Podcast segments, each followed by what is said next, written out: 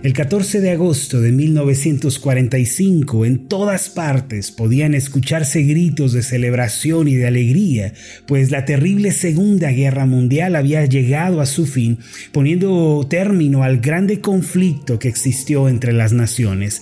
Los aviones sobrevolaban sobre las ciudades celebrando la victoria, la gente se abrazaba y había alegría en todas partes. Tanto en los periódicos como en la radio la noticia era la misma buenas noticias, terminó la guerra. Muchas familias con esperanza y felicidad esperaban a sus jóvenes hijos, los cuales habían partido al campo enemigo como soldados. Al terminar el conflicto, la paz regresó y esto dio paso a un nuevo tiempo de esperanza y optimismo. Mis amados, algo similar ha sucedido en la vida de aquellos que han recibido a Cristo como Señor y Salvador personal. El conflicto que existía entre ellos y Dios por causa del pecado ha sido removido y en su lugar Dios ha dado paz y esperanza. La Biblia describe al ser humano como enemigo de Dios, pues mientras Dios es amante de la santidad y la verdad, el hombre es amante del pecado y de la maldad. Por ende, no puede dejar de existir un conflicto entre Dios y el hombre pecador. Sin embargo, cuando creemos en Jesús y ponemos toda nuestra esperanza de salvación en Él, el conflicto entre Dios y nosotros termina. Esto obviamente da paso a la paz, la felicidad y la esperanza. Segundo de Corintios capítulo 5 versículo 18 en adelante dice así, y todo esto proviene de Dios, quien nos reconcilió consigo mismo por Cristo y nos dio el ministerio de la reconciliación, que Dios estaba en Cristo reconciliando consigo al mundo, no tomándoles en cuenta a los hombres sus pecados, y nos encargó a nosotros la palabra de la reconciliación. Es obvio que esto tuvo lugar luego de la enemistad descrita en Romanos capítulo 5 versículo 10.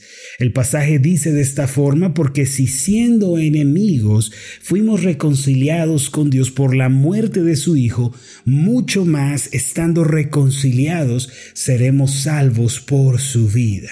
Amados, el Evangelio es el mensaje que anuncia que la terrible enemistad entre Dios y el hombre ha terminado por medio del sacrificio de Cristo. Todos aquellos que ponen su confianza en Él como Señor y Salvador personal son reconciliados con el Padre Celestial. Ahora, ¿por qué menciono lo anterior? Mire, toda persona tiene en su interior un mundo invisible. Ese mundo interior no es otra cosa sino su propio corazón. Si una persona espera que su mundo exterior cambie, en primer lugar tiene que cambiar su mundo interior.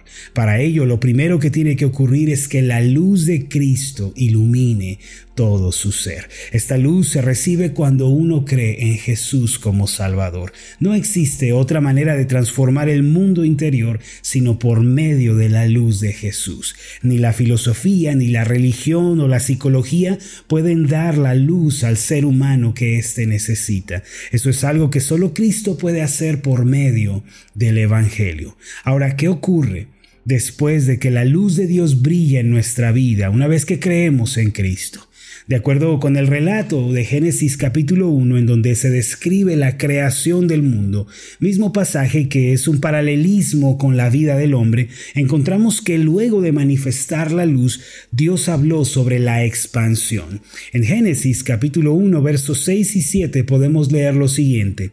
Luego dijo Dios, haya expansión en medio de las aguas y separe las aguas de las aguas. E hizo Dios la expansión y separó las aguas que estaban debajo de la expansión y las aguas que estaban sobre la expansión y fue así. Mire, después de que Dios creó la luz, prosiguió a hacer una separación entre las aguas. Una parte quedó abajo, mientras que otra parte quedó arriba. A esta separación entre el cielo y la tierra, Dios la llamó expansión. Ahora, ¿con qué puede ser comparada la expansión de los cielos que Dios creó en ese día? Estos cielos representan para nosotros, los que estamos buscando la reconstrucción del mundo interior, equivale a la vida centrada en Dios en la cual hay obediencia, amor y confianza. Estos cielos representan la vida que se centra en el Señor. La tierra que fue dejada abajo representa la vida terrenal centrada en el egoísmo, la sensualidad, el orgullo. Cuando los cielos aparecen en la vida del hombre, esto significa que tal persona lleva una vida centrada en el Señor. Abandona la vida centrada en sí mismo, renuncia al egoísmo y al orgullo y entra en el camino de Dios. Desde la caída de Adán y Eva, la humanidad ha vivido de acuerdo con el humanismo ateo. Los hombres y las mujeres descendientes de Adán son duros de corazón y rechazan abiertamente a Dios. En Tito capítulo 3 versículo 3, el apóstol Pablo proveyó una tremenda referencia de cómo es la vida del hombre sin Dios. Este pasaje Pablo lo conjuga en tiempo pasado hablando de lo que éramos nosotros antes de Cristo. El pasaje dice así, porque nosotros también éramos en otro tiempo. Noten ustedes las cualidades del hombre que no tiene cielos en su corazón, insensatos, rebeldes, extraviados, esclavos de concupiscencias y deleites diversos, viviendo en malicia y envidia, aborrecibles y aborreciéndonos unos a otros. Aquí se nos dice que en otro tiempo nosotros los cristianos estábamos llevando una vida depravada y marcada por el orgullo. La insensatez, también conocida como necedad, se refiere a vivir sin considerar a Dios. El Salmo 14.1 es una clara referencia de esto. El pasaje dice así, dice el necio en su corazón no hay Dios se han corrompido, hacen obras abominables, no hay quien haga el bien.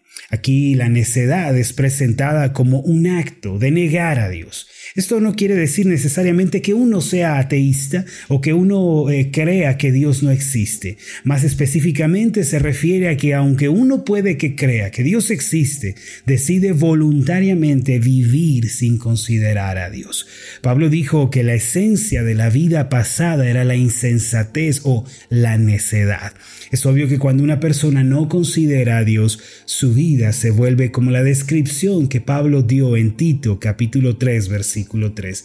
Insensatos, rebeldes, extraviados, esclavos de concupiscencias y deleites diversos, viviendo en malicia y envidia, aborrecibles y aborreciéndonos unos a otros. La aparición de los cielos en la vida de una persona significa que una vida centrada en Dios está por encima de una existencia centrada en el hombre. Cuando nosotros aceptamos a Jesucristo, el cielo aparece en nuestra vida.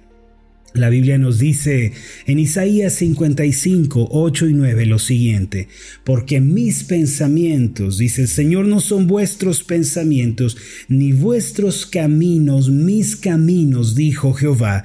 Como son más altos los cielos que la tierra, así son mis caminos más altos que vuestros caminos, y mis pensamientos más que vuestros pensamientos. Al creer en Cristo, de pronto los pensamientos que son más altos que los nuestros vienen a nuestro corazón. Aquellos caminos que son más altos que los nuestros se vuelven nuestro andar diario, el cual recorremos con gozo y paz. Cuando todo esto enciende nuestra mente, nos damos cuenta de que no podemos vivir por nosotros mismos, sino que necesitamos la ayuda de Dios. Reconocemos que Dios está por encima de la humanidad y que debemos someter nuestros caminos a su mirada y cambiar la dirección de nuestra existencia hacia una vida centrada en Él. En el corazón de muchas personas, sin embargo, no existe ningún cielo. Y ya que no lo hay, viven simplemente siguiendo sus pensamientos, sus caminos y se desesperan cuando estos chocan contra una pared. Los pensamientos y los caminos centrados en lo humano finalmente nos llevan a la ruina a la amargura y a la desesperación. Sin embargo, usted es diferente a esta clase de personas mencionadas hace un momento. Esto se debe a que usted cree en Jesús por la obra del Espíritu Santo. Por ende, el cielo ya fue creado en su corazón. Ahora ya no sigue sus propios pensamientos ni caminos, sino que vive una vida centrada en Dios. De esta forma, usted es una persona con un pensamiento renovado y puntos de vista nuevos con respecto a la vida. Por lo tanto, vive como las personas cuyos corazones poseen un cielo. Aquellos que creen en Jesús son radicalmente diferentes al resto de las personas que hay en este mundo. El Espíritu Santo somete nuestros pensamientos y caminos a los designios y propósitos de Dios y además crea un cielo en nuestro corazón. Es de esta manera cuando el mundo interior comienza a cambiar que la vida también es transformada. Que Dios le bendiga el día de hoy, mi amado, mientras permite que estos cielos de fe y obediencia brillen en su vida. Grandes bendiciones vienen en camino. Vamos a hacer una oración juntos. Amoroso Dios y Padre Celestial, una vez más te damos las gracias por la obra poderosa que has hecho en nuestros corazones y sigues haciendo hasta el día de hoy.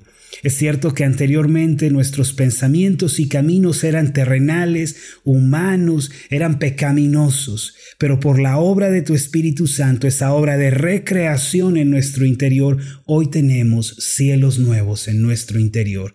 Esos cielos son tus caminos y tus pensamientos, es tu palabra la cual moldea y transforma nuestra vida. Gracias Padre porque nos has dado una conciencia que se inclina a ti, un corazón que te busca. Te amamos, Señor, y te bendecimos en el nombre de Jesús. Amén y amén.